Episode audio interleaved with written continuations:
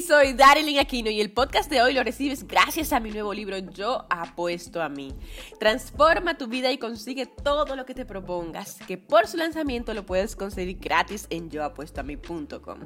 Tengo una pregunta para ti, voy directo al grano. ¿Hoy te lamentas en no haber aprovechado aquella oportunidad que se te presentó en su momento?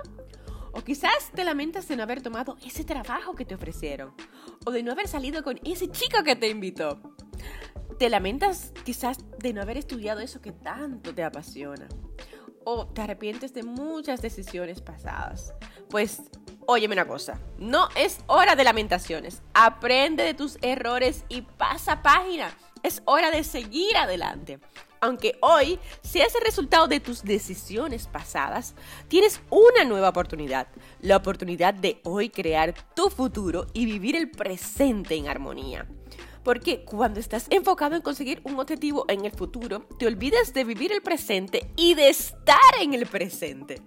No te olvides de vivir el presente estando presente, que es muy importante, porque es vital para sentirte vivo y en armonía.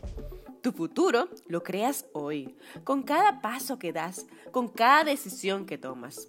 Aquí te recomiendo un ejercicio mental que yo personalmente hago todos los días cuando me voy a dormir, y es repasar mentalmente los pasos que he dado ese día o la acción que he tomado y que me acercará un poco más a mis objetivos, a mis sueños, a mis metas.